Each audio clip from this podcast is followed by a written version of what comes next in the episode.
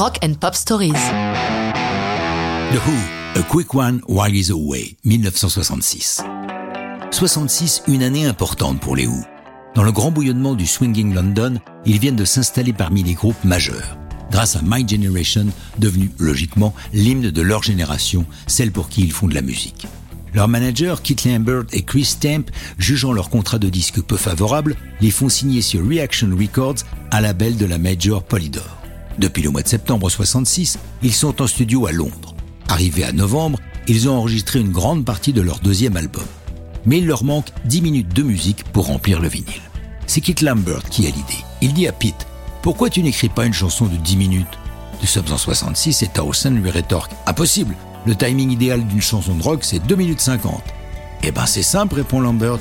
Tu n'as qu'à écrire une seule histoire, découpée en chansons de 2 minutes 50.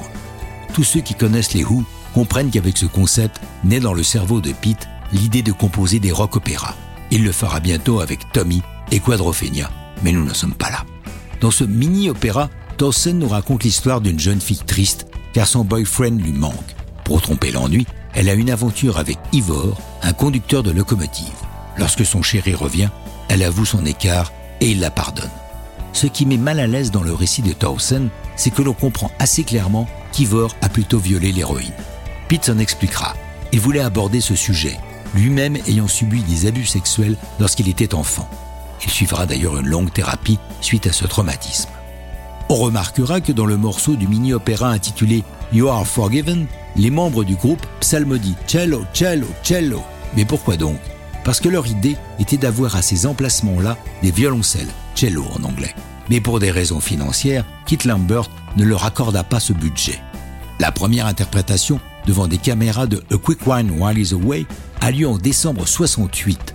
Ils font partie des invités de la dernière folie des Rolling Stones, un programme télé intitulé The Rock and Roll Circus. Au générique, les Stones, bien sûr, That's So True, Marianne Faithfull, Taj Mahal et bien d'autres. Problème, le film ne sortira finalement qu'en 1996. Pourquoi? Jagger n'en était pas content. Les mauvaises langues murmurent surtout que la prestation des Who était infiniment supérieure à celle des Stones, et ce serait la raison de la non-parution. Mais ça, c'est une autre histoire de rock'n'roll.